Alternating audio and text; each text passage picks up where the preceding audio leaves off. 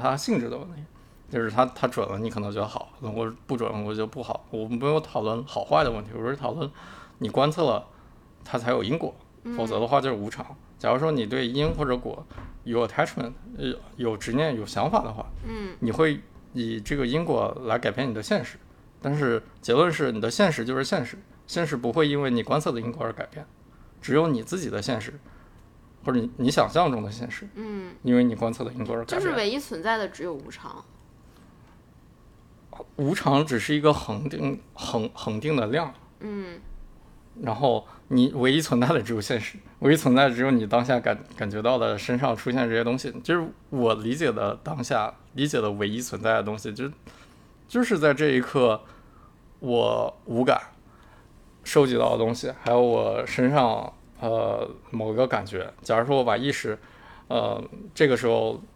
这在这这一个瞬间的时间点，我放到了这其中的任何一个点上，这个就是当下。嗯这个当下是不会因为你自己大脑中想象的因果而产生任何的变化的，当下就是当下。嗯然后所谓所谓活在当下，就是你时时刻刻，呃，有这么一个觉知，就是我的我的当下不会因为任何的我想象、我总结的、我观测的因果而产生任何的改变。嗯就是，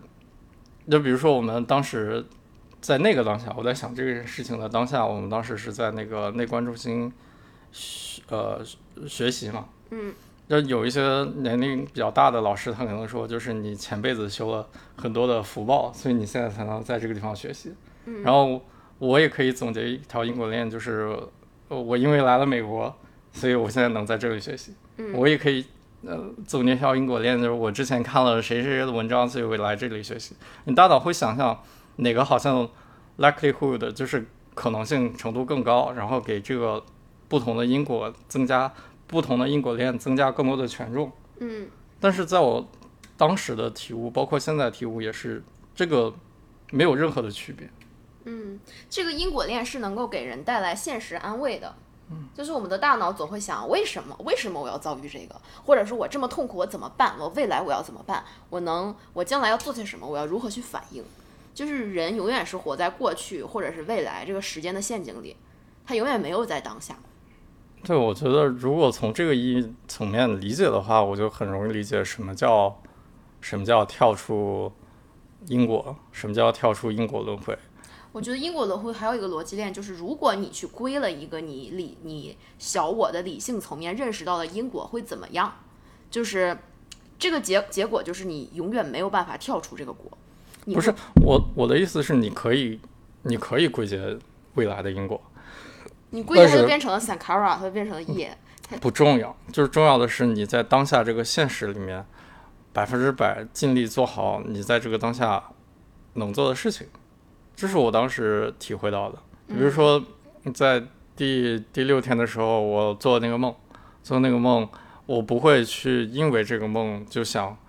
我童年一定是这样的，或者想我老师还有我的家长都是坏人，然后我童年充充满了痛苦的回忆，我不会下这样的结论。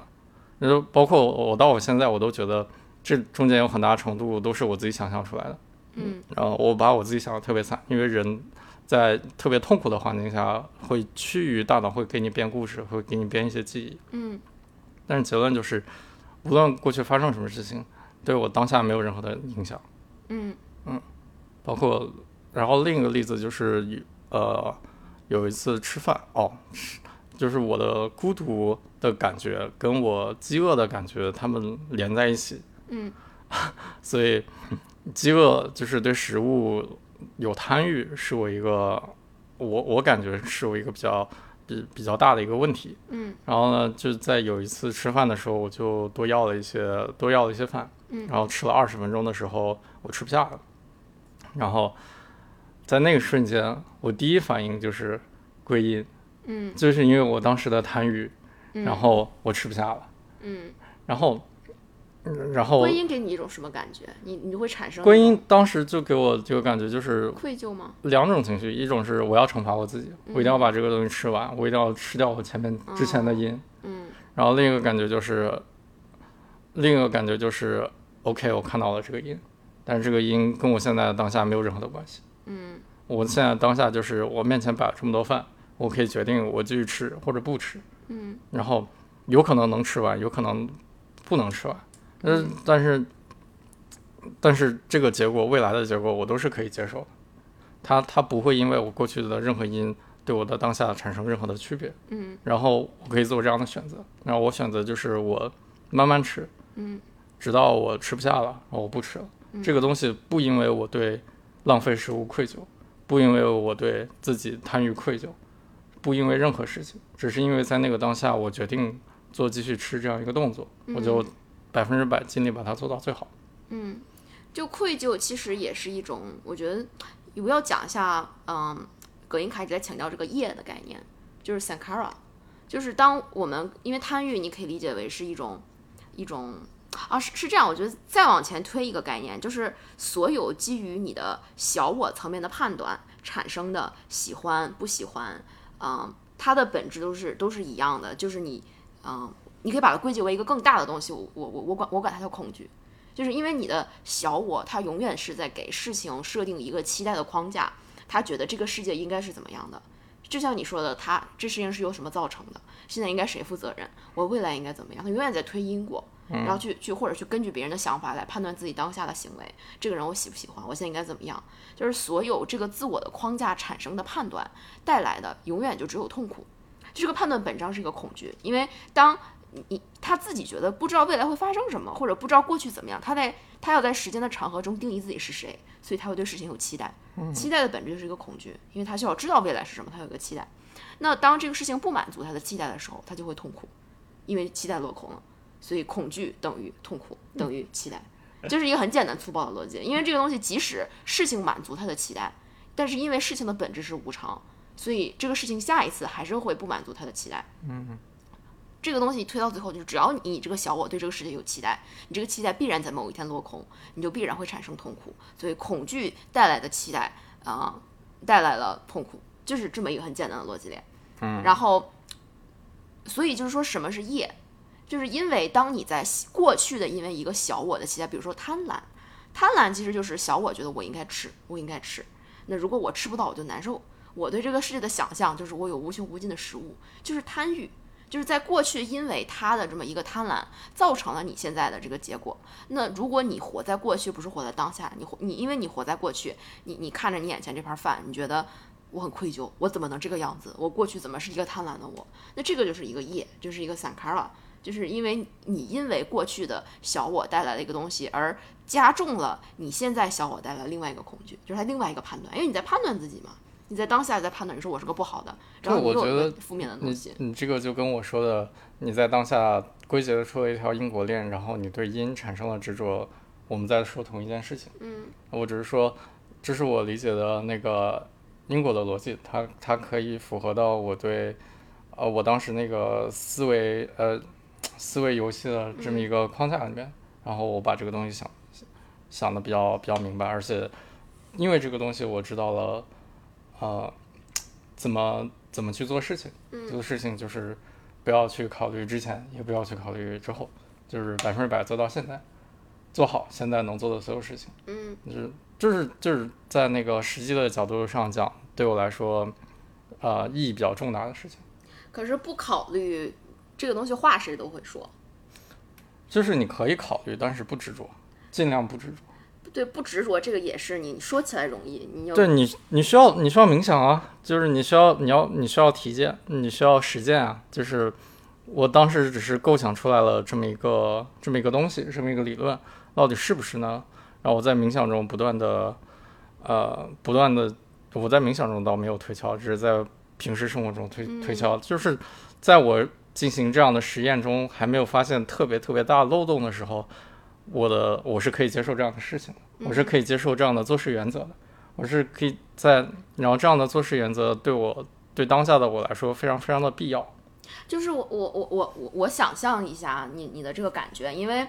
我我也有类似的东西，但是不是基于这个这个因果的模型，就会有会有这种感觉，就是就还是你刚才吃饭的那个例子。那如果是我的话，我发现我那一瞬间我就产生了愧疚，因为愧疚它不是一个我先想这个因，它就是一个很。就这是个很自动化的过程，你的大脑会很习惯性的去归因，然后然后告诉你你应该产生什么样的反应，你有一个判断，你有一个反应。我会发现我身体的愧疚这个东西已经起来了，这个情绪已经在那里了，但是我会观察到这个情绪的存在，观察到这个情绪是一件这个是最难最难的部分，因为在你没有那个觉知力的时候，你根本就不知道你产生了一个愧疚，你第一反应就是我我必须得吃完，你都没有注意到中间中间还有一步呢，你先有愧疚的情绪。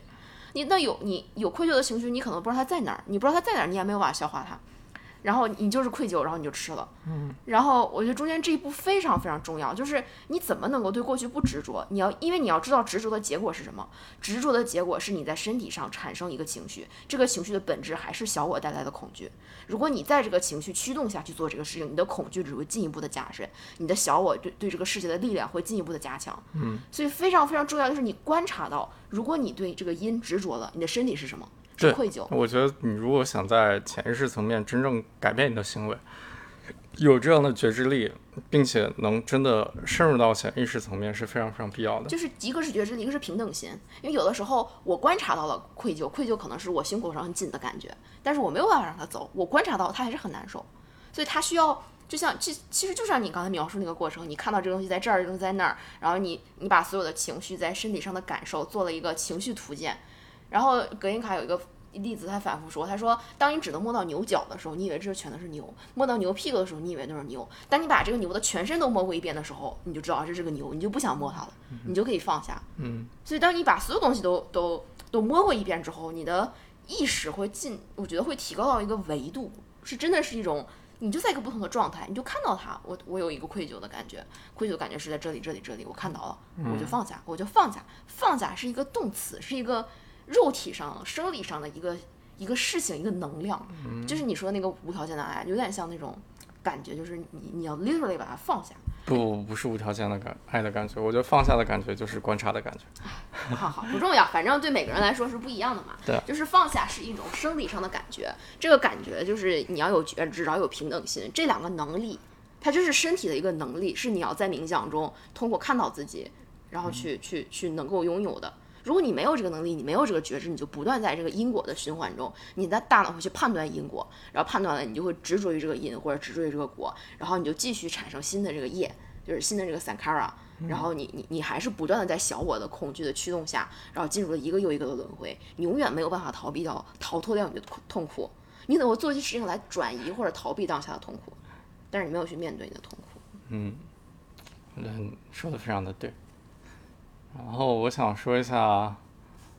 这十啊十天的经历讲完了嘛？然后我想说一下我自己对 Vipassana 的理解。我们俩理解肯定会有有不一样的地方，就是呃，Vipassana 对我来说，它它是一个技巧，嗯，它它是一个像是身体的使用说明书，告诉你怎么去驾驶你这个阿凡达的这么一个技巧。嗯，你可以把它理解为你学开飞机或者学开车。嗯，啊，本质上是，我觉得从技巧这个本质上来说，他们他们都是一样的。嗯，然后首先它是一个技巧，然后其次就是啊、如果它这个技巧最牛逼的地方就是它可以涉足你的潜意识，就是据我这么多年这个看看各种各样的书籍，我发现想进入潜意识大概有这么几这么几种途径吧。第一个是创伤性的事件，第二个是啊、特别深度的催眠，然后第三个是适合你的一些特定的心理治疗，然后第四个是有些人可以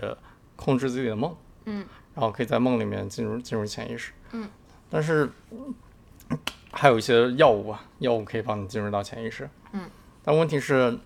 这些东西都都不具有普适性，而且就是对于一个普通人来说，想想用这些途径来进入到自己的潜意识是需要花费大量的时间和金钱的，嗯。这是必然的。但是这个 Vipassana 这个内观的一个方法是具有普适性的，而且时间和金钱上的代价是最小的，相比于其他的可以进入到真的是普通人，你任何一个人，你不需要，但是你你只要需要来这么一个学校对，然后做做一个十天的冥想，你就坐在那儿看，你就练你的定，练你的观，练你的会，你肯定能练出来。那但这个代价也是巨大的，就是代很痛苦。代价就是你首先身体层面的，你能做这么久，你你身体肯定不适应。第二就是，但是这个你身体肯定会慢慢适应，像我们俩现在就可以做一个小时，可以适应。然后第二个就是你要学会与自己相处，就是特别是在我们这样一个呃呃随时随地都会被外界各种各样的东西吸引的这么一个时代，你嗯你的意识专注力超不过三秒的一个时代，如何与自己相处？像你从第一天到最后一天都没有放弃手机，对吧？每天每天都在玩手机，对，如何真的与自己相处，这是这是需要需要很大的勇气的。嗯，然后第三就是在你真的开始接触到层潜意识层面的时候，你可能会出现一些你自己都想不到的创伤性的记忆，如何去应对这些东西，这也是呃这个学习这个技巧的困难之一。我觉得，什么叫做开启你的潜意识？能不能具体的讲一下？就是你做了个梦嘛，那这个梦不是发生在冥想之中。嗯，我我更更好奇的是，嗯，不管这个梦是不是你你自己的故事，但是因为我非常清晰的清楚的记得我们在去冥想之前，然后那天是阿菜的求婚 party 嘛，然后 party 完了之后，你坐在椅子上跟我说，刚才你们在唱歌的时候，和你们都很开心，但我觉得特别丧，我一瞬间我都不想活了，就是你觉得那种没有理由的丧让你特别痛苦，然后你说你特别需要这个冥想。嗯，潜意识跟表层意识就是你可以这么理解，就是你假如说你理解你的身体就是一个我知道潜意识是啥，我说你，你说说你，你的潜意识在哪儿？你的潜意识跟你表层身体带来的关系是什么？我觉得你所谓接触潜意识，不是说你看得见、摸得着的，然后真的哦，你发现哦，原来这就是潜意识，我在上面写代码就行了。它就非常像你做梦，就是你进入一个恍惚的一个状态，你把你的身体的主动控制权交给你的潜意识来处理。然后你交给潜意识来处理的时候，有一些有一些东西它会自己浮上来，是这么一个过程。嗯，就是核心就是你要进入一个非常高度专注的，你又在恍惚的一个这么一个状态。你这个人必须要进入这么一个状态，你才能进入到潜意识。嗯，因为为什么进入潜意识这么重要？因为潜意识很大程度上，你你每天做的事情，百分之九十九的事情都是潜意识在做的。嗯嗯，你的主观意识能做的事情，百分之一都不到。嗯你的所有的偏好，你的所有的选择，在你主观意识想到之前，就是想到之前，你的身体已经帮你做好了这个选择。就是，所以就是，如果你真的想在某个方面，比如说你一些心理创伤，然后或者说你有些特别想戒掉的上瘾的东西，或者说你有想改变的某种特定的行为，你必须要进入进入到潜意识才有可能做到。那你怎么进入潜意识呢？你进入了你你进入了你自己的潜意识吗？我不就说了吗？就是这是一个，就是做这个梦，就是潜意识，就是证明到我有接，我有接触到我的潜意识，有一些东西被打开了。那你通过了这个怎么帮助了自己呢？怎么帮助了自己？我觉得帮助自己最大的就是，我最大的挑战是在第九天。嗯，第九天，啊，第第七到第九天，其实每天下午两三两点半，呃，到三点半那个集体冥想之后，我都很想放弃。嗯，啊，第七天的时候还好，然后后来发现就是。呃，特别遇到事情特别特别想放弃，觉得没有意义，不适合我，是我一个核心恐惧。你就是一个这样的人。对，我们经常因为这个吵架。对，这是我的一个核心恐惧，我没有办法控制。我一旦进入到一种特别特别丧的那种状态里面，我觉得我什么事情都都做不了。嗯然后这个，当然这这个事情是在这个冥想十天中每天都有出现。嗯，前面嗯前面不是那么明显，因为前面有一些其他的情绪，负面情绪会更激烈一些，嗯然后这个东西被压下来。那那在但是在第七天，当我把之前那些乱七八糟东西都解决了之后，第七天这个想放弃的这个核心恐惧，我自己的核心恐惧就开始冒出来。嗯，第七天其实还好，因为我不是当时在在那个画图鉴嘛，我当时在找动物。然后当时这个东西出来的时候，我觉得这是一个非常珍惜的东西，就是一个我没有见过的，想放弃的感觉。对想放弃的感觉。我说我就观察，我想放弃是什么，哪里有那个感觉，呃，想放弃又带来了什么？带来了觉得无意义，带来了觉得无聊，带来了觉得沮丧，带来了觉得那个自卑，就这些东西到底是什么？就是第七天，我就通过观察，我跳出来了，就很快就跳出来了。嗯。然后第八天，在同样的时间，在我身体出现一点疼痛的时候，这个情绪又出来了。嗯，然后我又发现自己进入到一个很丧的状态。那我当时第一反应肯定就是，呃，用我们学的方式嘛，就是观察自己身上的 sensation。丧在哪儿？丧是身体什么地方？对然后后来发现我没有 sensation，我一切都很好。然后我在观察我的呼吸，我呼吸也很平稳，嗯，就我一我的整个机体一切正常。那你为什么觉得丧呢？我不知道，嗯，就是在第八天的时候，我就是通过这个方式是没有办法解决我丧的问题的，嗯，然后第八天的时候，嗯、这个情情绪蔓延了很久，我当时就想，就很很有冲动，就去告诉他，就是我我不上了，我要走了，嗯我受不了了，然后然后我就想了一个办法，就是我去那个吃橙子，因为橙子很甜，橙子可以给我生理上的带来满足感，给我释放多巴胺。在释放多巴胺的时候，我给我自己说一些鼓励性的话语，嗯，就是我用我那个小程序，就是相对客观的说一些鼓励我的话，嗯，然后后来发现啊，第八天这这个 work，然后把我这个从这个丧的情绪中带出来了。第九天，同样的时间发生了同样的事情，但是第九天跟前两天不一样的是，啊、第九天是个非常阴的阴天。我发现我的我的这个身体对晴天和阴天大脑的平衡有有非常非常敏感的反应。嗯，在阴天的时候，我我的身体我的大脑很难很难平衡，我会特别容易陷入很丧的情绪里面。嗯然后在第九天的时候，我中午又看见你去玩手机，然后这个东西就叠加，就是本来身体已经有疼痛了，嗯，然后而且那天我观察我疼痛观察特别特别久，嗯，我在一个地方啊、疼痛可能疼痛至少二十分钟，我一直在看它，然后练我的平等心，所以当我出来的时候，这个出来就是在冥想的时候，在那个状态下，我是可以平等的看它，但一旦冥想结束，这个疼痛还在残留，我让我想放弃的那个感觉瞬间就扑面而来，然后加上天气，加上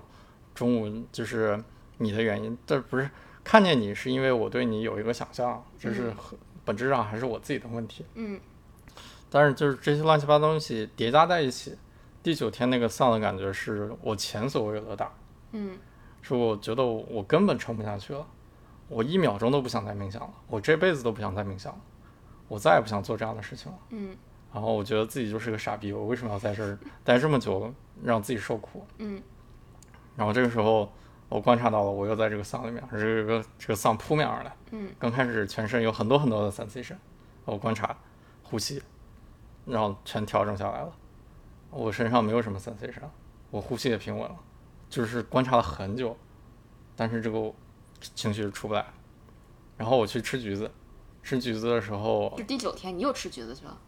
对啊，嗯，我那天吃了吃了两个橘子，然后说了很多鼓励自己的话，没有用，我走不出来。然后我就回到宿舍，我就躺躺床上，让自己进入那种半梦半醒的恍惚状态。因为你在就是对这套东西很熟悉的时候，其实很容易进入恍惚状态。进入恍惚状态之后，我就在脑子里鼓励我自己，就是告诉我，啊、呃，什么样是好的？我为什么要来这儿？给我灌输很多比较正面的东西，那没有用。然后，然后到最后晚上就是六点，马上要冥想了，我实在是没有办法了。我发现我真的就是再也不想冥想，我就是想放弃，我受不了了。然后我就告诉我自己，那你就再多坚持一天，坚持到明天中午可以说话的时候，嗯然后你就完成了你这辈子做过最勇敢的一件事情。嗯然后接下来的所有冥想，你不需要再努力了，不需要再专注，你想干嘛都行。嗯然后我就是带着这样的情绪去开始了晚上的冥想。嗯然后那个冥想我一秒钟都没有专注，我一直在，我一直在放电影，嗯我一直什么赵本山小品看了一遍，然后《武林外传》看了一遍，然后过去从小到大的所有认识的人跟他们一起玩了一遍，真的是这样，在在脑袋在冥想了连续冥想那么多天之后，你是脑袋非常容易激起很多很多很细节的场景，跟人对话，就是冥想想着想的时候，我都有很多时候我都会笑出声来，就是马上就要笑出来了，然后我把自己压住了，然后，啊，就即使是这样，那走出来了之后，我发现我还在丧，嗯我已经给自己放了一场电影了，我还在丧。嗯然后晚上在那个讲开市的时候，呃，我我突然这个全身就是全身有非常强的 sensation，就是我坐在那儿，我想专注的听老师讲话，但我做不到，因为我身上有很多地方在动，有很多地方在有强烈的感觉，特别是头，特别是脸，我的脸就不停的在动，不停的在动，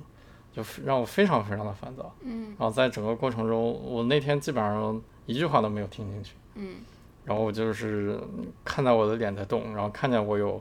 想放弃的情绪不断的出来，然后看见我很努力的在告诉自己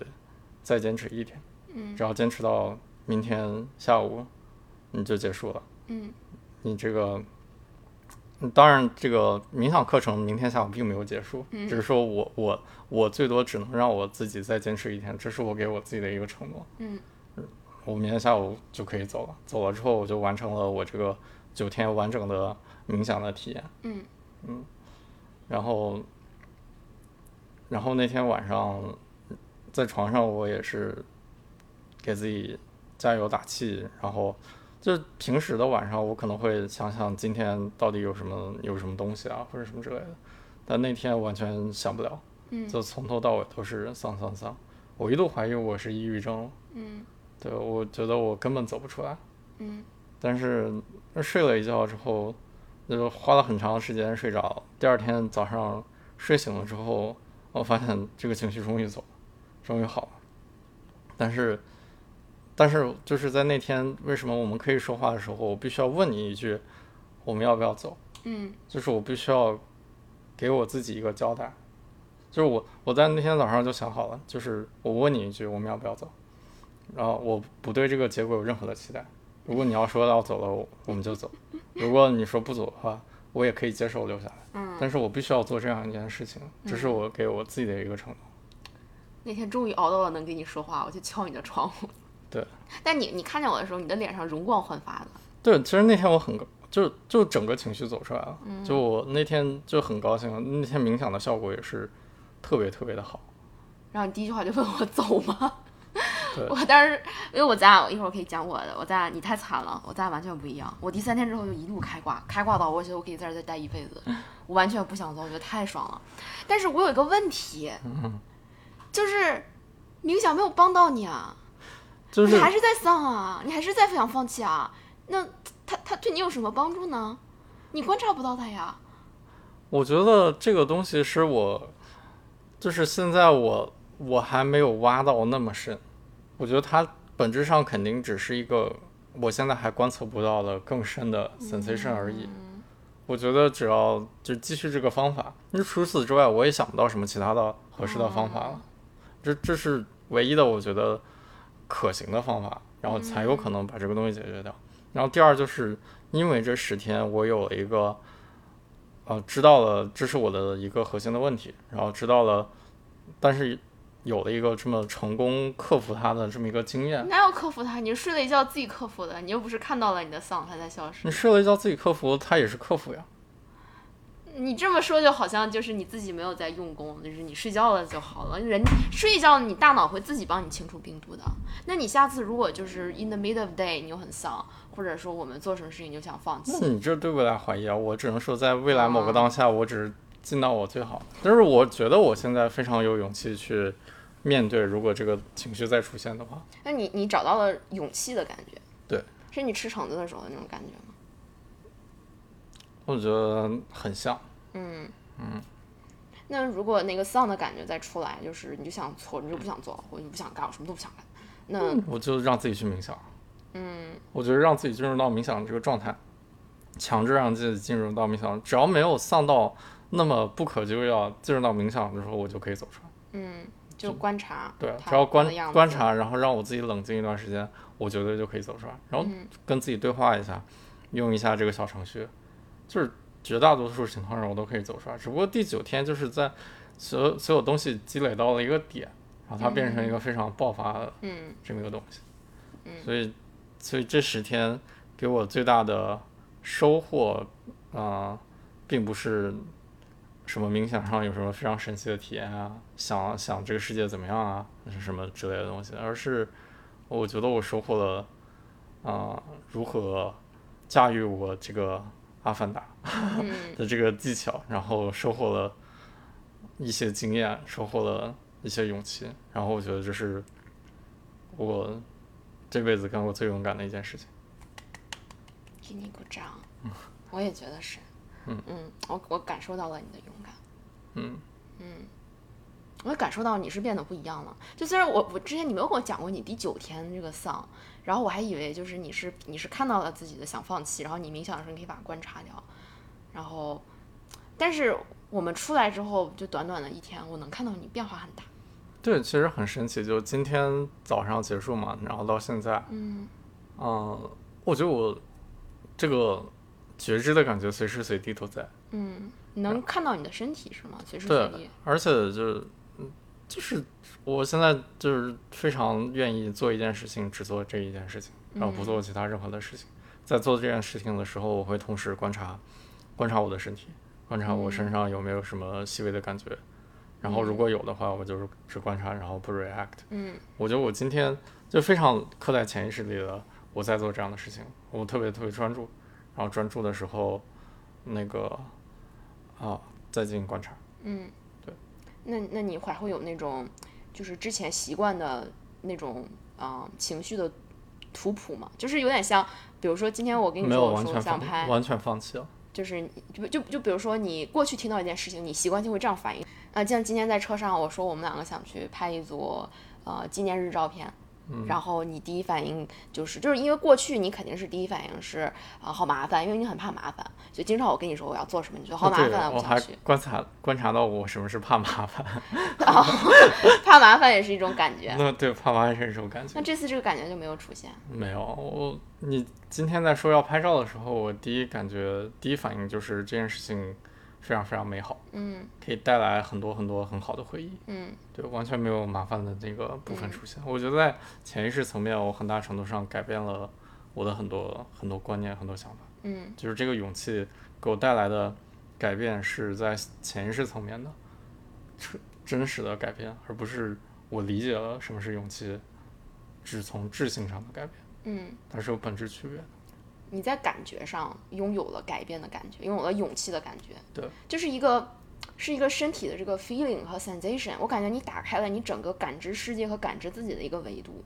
就像之前你你很你把自己封闭起来，所以就更多的是你的你的意识、你的小我在说这件事情我喜欢我不行我要做不要做我怕麻烦，然后你根本就不知道什么是怕麻烦，你就一个潜意识的身体的反应起来，然后你归类归类怕麻烦，就做出一个反应，就说那我们不要去做。嗯，但是我看到了你能感知到自己更多的身体，当你的这个觉知力和增强的时候，然后再加上你的平等心，就意识到它只是一种感觉，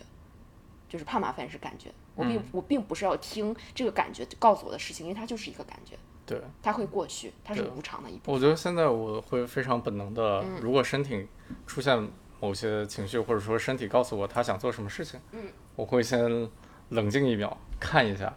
他到底要干嘛，嗯。他本质是什么，然后再决定要不要去做。当然，当然，当我决定了要做这件事情的时候，除非什么特定的情况出现，我就会一直把它做完。嗯，对，给你鼓掌，我看到了你的勇气。嗯，我也期待你以后也会有拥有更加美好的生活。好，今天我们晚上在冥想的时候，我就在，就是忽然意识到这是我们第我第一次面对面，然后我们又回到家，然后我们，嗯，就是我们离开了那个环境之后，两个人在一起做的第一个一个小时的冥想，就是我感受到我们我们一起在这个事情里，我们一起要把它做完，我们一起再去提高自我，然后感受到这种很大的感动，然后我又想到你跟我说的很多你的勇气，然后你这几天的痛苦，然后就有很强的心疼，有很强的祝福。然后就给你我的，给你我的爱，在冥想的时候，我真的有那种 vibration，有种震动的感觉。对，特别好，感激。嗯我今天早上在最后一个结束语的时候，不是要想要做一些感谢天下苍生的事儿。其实我当时第一个反应就是，我想到这个播客，而想到我们这个播客已经做了做了一年了，嗯就没有想到我会一直做下来。嗯然后在当然主要都是你的功劳，然后每次也是你 大家来听也主要都是因为你，我只是一个辅助性的这么一个存在。但是做下来这件事情本身给我很大的鼓舞，而且我确实看到，嗯，这个播客啊、给很多人带来了力量，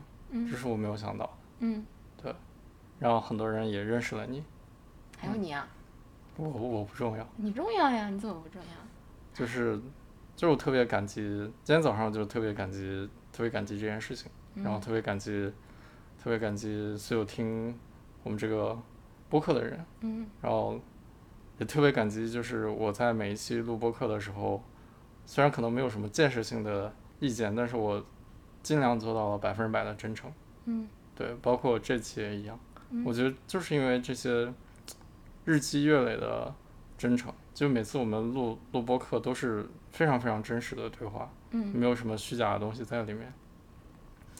这些真诚慢慢的打开了我，打开了我很多，嗯对，然后给我了很多有勇气的感觉。嗯，我看到了你。然后，对我也很感激我我一路，也不是一路吧，就是这录了这二十期了，每一期都做到了尽力真诚，其他的不敢说。嗯，对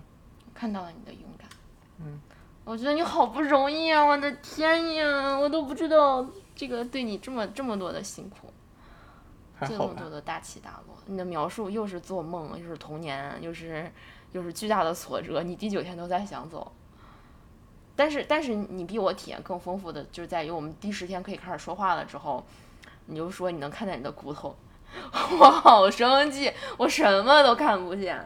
然后我我就没有没有骨头，也看不见我的内脏，我整个胸口都是空的，我觉得我是个空心人儿。就这个东西就没有任何比较的意义，重要的核心就是。就是有有有感觉，这个感觉在骨头上，或者 在表表皮，或者在在什么任何地方，在空间中，都是一样的。它是本质就是来了又走。就我我有我的超能力，我的超能力是，嗯，这个东西是我第四天晚上就看到了，在我做了呃 vipassana 全身扫描之后，第四天晚上是我有点困，然后我就想，既然困，我就试试双盘，就是把两个腿都盘上去，巨疼，你知道吗？就是那个脚腕感觉要被掰断了一样。然后想着我这么困，我要坚持住，我要坚持住。然后忽然那一瞬间，那个疼，我感觉它本来是在我的胸口，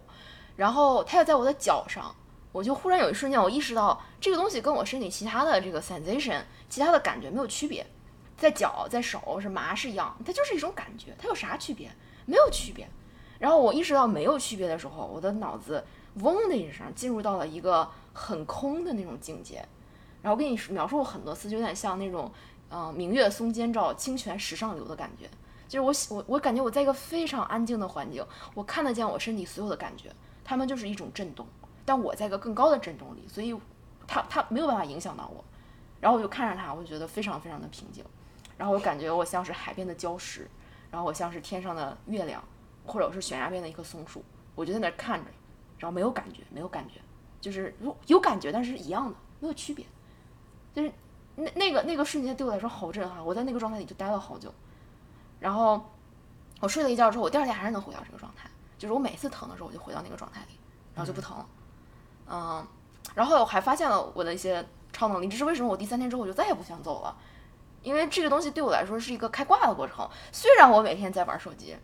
但是它完全不影响我有了非常非常多积极的体验。你不嫉妒我吧？我不嫉妒你，我 并并不在乎。就是我发现我有一个很神奇的地方，是我虽然感知不到我身体里那么多的东西，但是所有的情感对我来说只是只只是两个感觉，要么是我的心脏在紧缩，要么是我的心脏在往外放。就是如果是我的心脏在紧缩，它就是一个小我因为判因为恐惧带来的判断和因为判断期待落空而带来的那种难受。来，我这个世界上所有 bother 我的事情，所有让我觉得难受的事情，它就是心脏的一个紧缩，没有别的。所以这东西非常好观察。因为我一旦进入那个明月松间照、清泉石上流的状态，我我别我看不到我的身体，我只能看我的心，就是我的心，我的心就在哪，它在紧的还是它松，很紧它是松的。我看到我的心，我看到它了，我可以把它松开。它是一个，就好像我站在高处往下看，然后它就看得很清楚，就可以把它抹平，就这种感觉。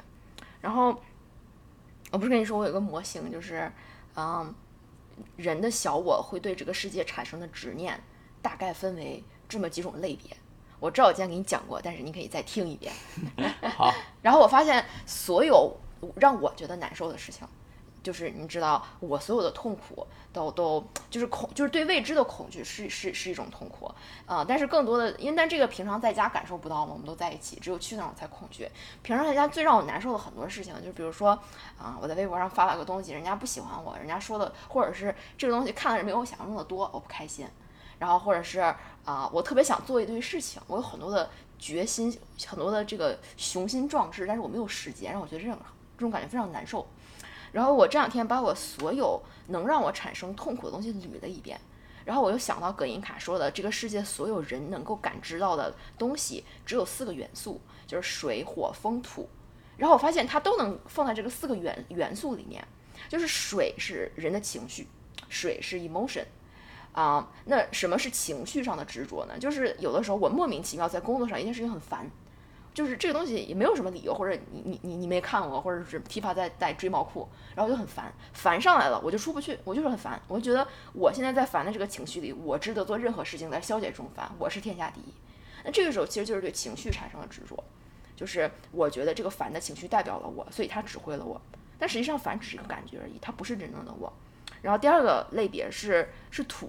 土是物质，是你的身体是土，你你我家咱家所有东西都是土，拥有的东西都是土，是对财富的这种东西，所有物质世界的执着。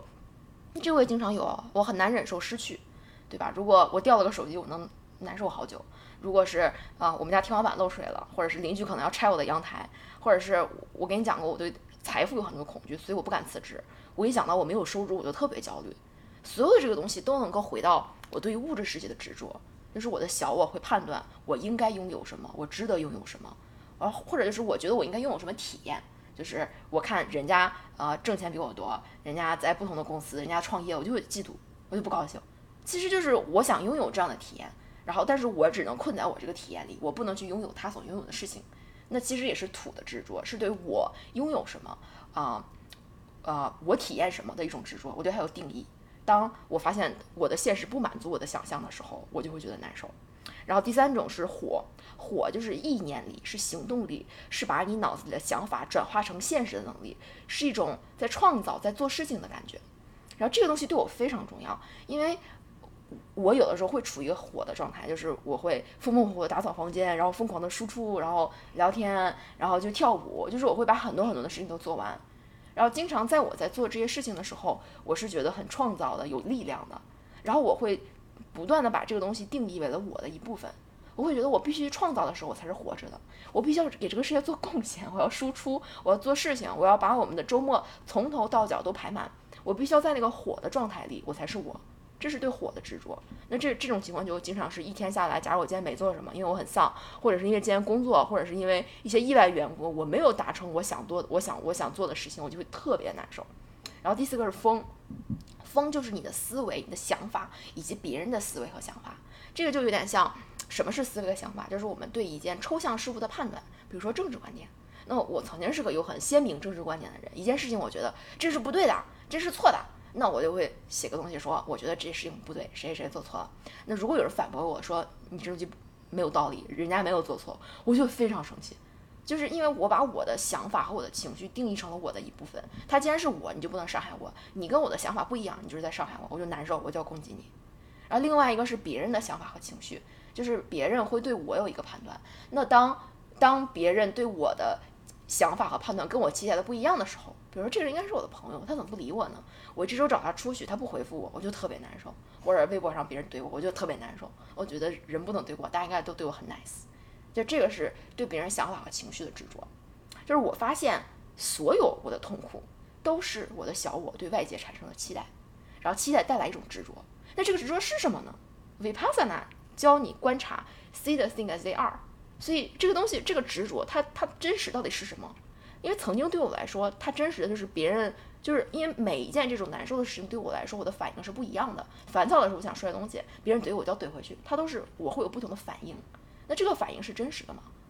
不是啊，它是一个自动化的过程，是人家怼我我就怼回去，它是完全没有经过我的主观意识上的观察，它不是一个真实的东西。那真实的是什么？就感觉。对我来说，我就发现所有这些小我带来的恐惧，啊、造成的执着以及执着落空，在我身体上就是一个东西，就是心脏疼、发紧、心里收紧，就是这是唯一真实的东西。然后，所以我后来就有了一个，我管它叫超能力，就是我在冥想的时候，每次疼的时候，因为其实疼是一样的，因为疼它其实就是身体上的一个感觉，一个很高频率震动的感觉。但是你的身体习惯性的就是一个自动化的程序，把这个高频率的震动归结成了一个不好的东西，就是你小我的判断落空也是一个不好的东西，就是一个不好的东西，不好的东西你就要把它排斥掉。就这个不好，它就是一个心脏紧绷的感觉，所以我每次盘腿儿脚开始疼，我的心就开始紧缩，就紧紧紧紧紧。然后冥想的时候跟生活中这种紧是一样的，所以冥想的时候我学会它每次紧的时候，我就有各种的方式去把它给抹平。然后就有一种，我觉得可能跟你说那个无条件的爱有点像，就是我的平等心，就是我平等心的方式，就是我去闭着眼睛说，啊、不是，就呼吸的时候说没有区别，没有区别。然后当我想到没有区别的时候，就会从头到脚有一个电流唰的一声，然后那那种感觉就就不疼了，就是它还在，但是我不会把它归类成一个难受的感觉。然后还有我会用一些技巧，比如说我说这是无常，没有区别，这是 it's always changing。嗯，然后这个东西无常，这个东西更有力量，因为无常会让我意识到我什么都不用做，我只要在这儿待着，它就会过去的。然后每次我一想到这个，它就会像一个水一样，就是一个瀑布，特别特别大的一个瀑布，把那个东西给浇灭了。就这个东西就很神奇。所以你每次疼的时候，你只要一想你就不疼了。我不疼啊，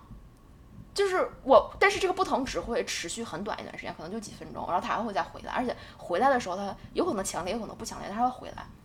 然后我就觉得我就像杨过在那个海岸边练黯然销魂掌，就是海洋海浪过来，然后他把海浪打回去，然后再过来他把它打回去，他这一次一次应对这种无常的情绪的过程中去体会自己的内功。我觉得就是内功，它就是内功修行，就是对我来说，你要先到那个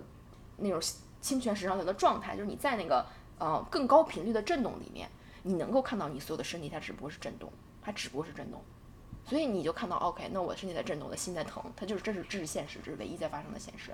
然后我看到了，我在一个更高频的地方看到了，然后会有些我自己的招数，就是我怎么把它放下，我是用腹部呢，还是用小，还是用呃用滋儿水呢，还是用各种方式去把它放掉，这个没有区别，就是招数我永远都可以有我自己的招数。但是内功是你要通过不断内观，就是你说觉知，一个是觉知，你要意识到这个东西是你哪儿疼。对我来说是胸胸口疼，但对你来说好像它是一个完全都是身体到处都是的地方，所以每个人要去观察自己，它对你来说是哪儿不舒服。然后你第二个是意识到你曾经会把这个不舒服归结为难受，你就想把它蒸把它排掉。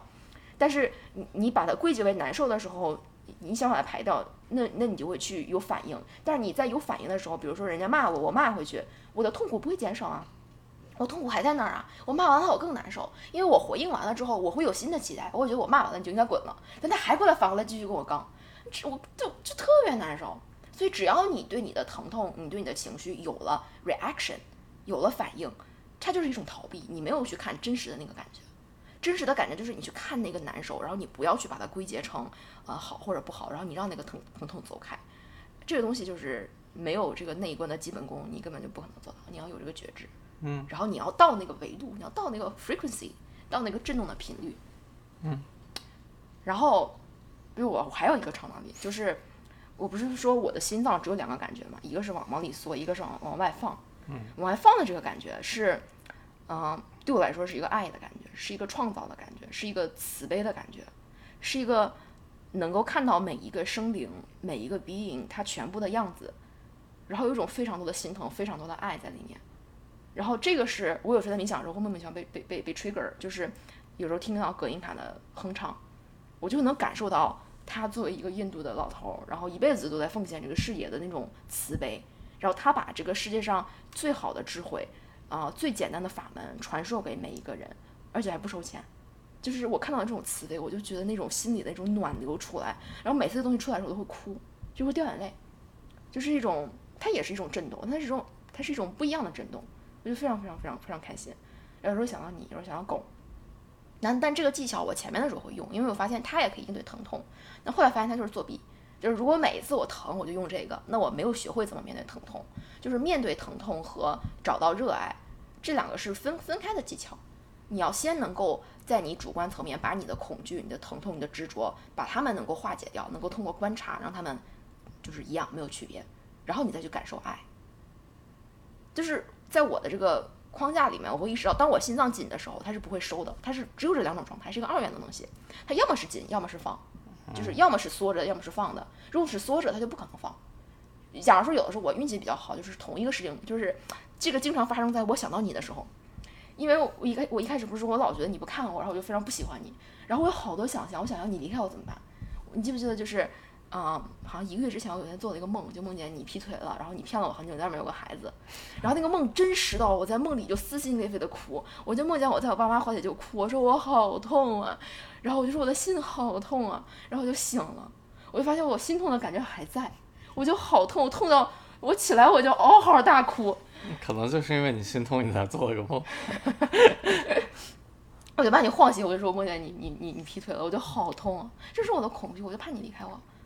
然后所以我在冥想的时候，我在孤独的环境下，这个痛就不断的出来。然后但是这个是神奇的地方是，有的时候出来了，我就发现我很痛，痛的时候我想想你好的地方，我想想你平时你对我挺好的，给我做饭，然后我们在一起很好的生活。然后这个东西有的时候它就它就会变成那个 love 的感觉，那种爱的感觉就出来了。嗯，我就想起之前我们跟艾菲坤哥聊天，艾菲就是说，当他在最讨厌坤哥的时候，两个人吵架吵得最狠的时候，他就要握住他的手，看着他走到他的心里去。最难受的时候，你也要看他，然后你就发现你就不讨厌他了。就这个感觉，就是当你当你痛到极致的时候，你就选择爱爱，爱是超越你恐惧的一个力量。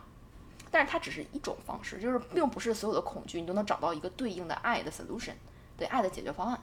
所以有的时候，所以你就是要先学先学会去面对你的恐惧，然后当你在一个没有恐惧的状态的时候，你能够感受到对这个世界发自内心的热情和热爱。这是对我来说我的超能力，因为它我需要观察的东西很少，它就是我的心。那很好。哎，我觉得身体上的感知不同，很大程度上就是定义了我们对这个世界的理解。就是你，你是一个非常坚持凡事都是很多二元论的东西，对吧？在我们一路的讨论的过程中，对呀、因为对我来说，你非常相是相信就是二元论这恐惧个东西。和热爱，它没有其他的感觉。对，对我来说，我就很难相信二元论。嗯，我总觉得有一些更高的东西存在。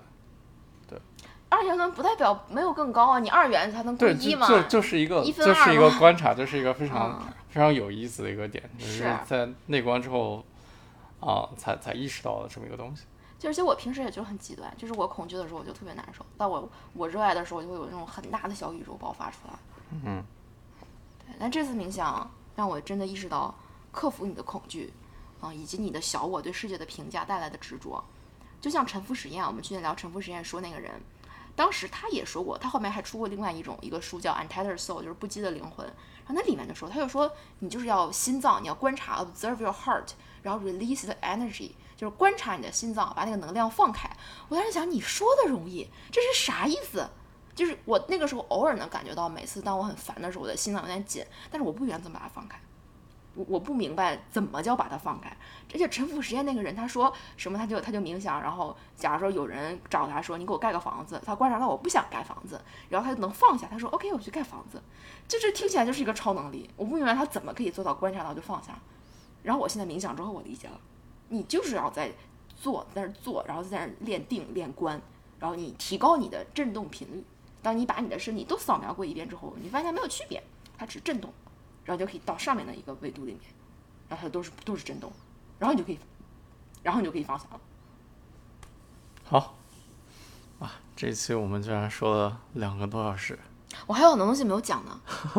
嗯，但是因为你前面的分享太精彩了，然后我就一直一直在听。哦，那你继续讲。我我不讲了，我觉得我们我我讲累了，我以后有时间再写写个文章吧。好，对，然后我有很强的分享分享的欲望，所以这个是我自己在嗯、冥想的时候看到的，就是对我来说什么是爱？爱就是把这个东西分享给别人，无条件的分享，是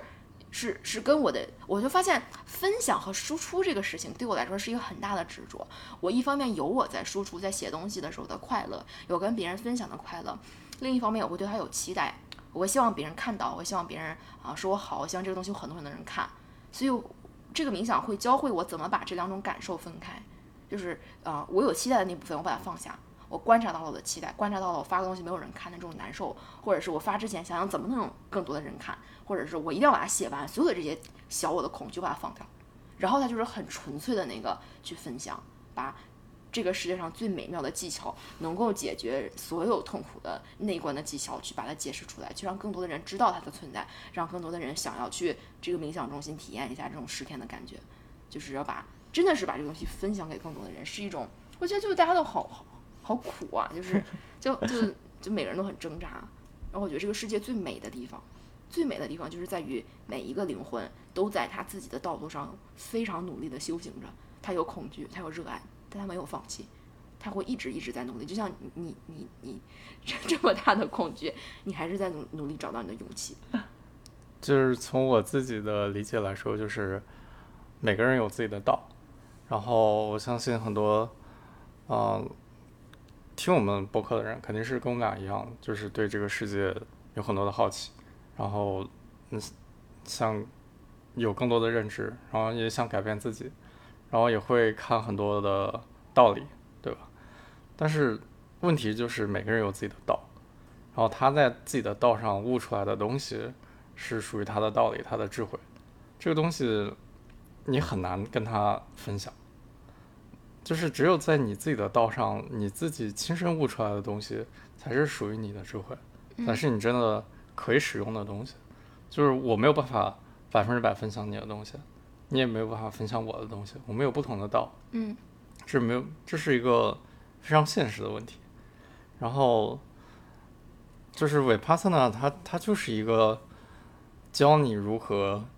所谓去体悟、去找到自己道的这么一个方法。嗯，对，它不是一种，它不是一个智慧，它也是一个智慧，但它不是机械的告诉你这个世界是什么样子，你应该去做什么。对他，他倡导的是你自己去质疑。嗯，他说你不相信你就不相信，你没有关系，你不相信你你你你就你就把我说的这个话当放屁。格林卡真的就这么说，他说但你要自己去打坐，你相不相信我？你要试试，你去打坐，你去做这个方法，然后你去自己感受这个世界是什么样子的。对你来说，你的痛苦来自哪儿？如何去通过观察把你的痛苦消化掉？对他说你要去，人永远要有体验，